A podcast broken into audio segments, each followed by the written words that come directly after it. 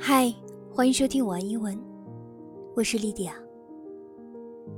今天要和你分享的是泰戈尔的诗《花的学校》（The Flower School）。When storm clouds rumble in the sky and June showers come down, the moist east wind comes marching over the heath to blow its bagpipes among the bamboos.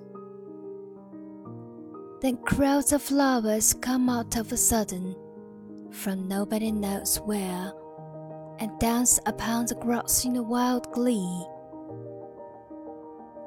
Mother, I really think the flowers go to school underground. They do their lessons with doors shut. And if they want to come out to play before it is time, their master makes them stand in a corner. When the rains come, they have their holidays. Branches clash together in the forest, and the leaves rustle in the wild wind.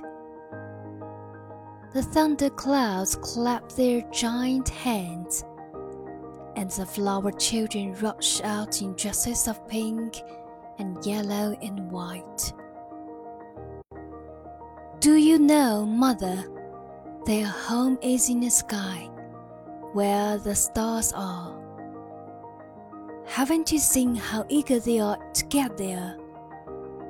Don't you know why they are in such a hurry? Of course, I can guess to whom they raise their arms. They have their mother, as I have my own.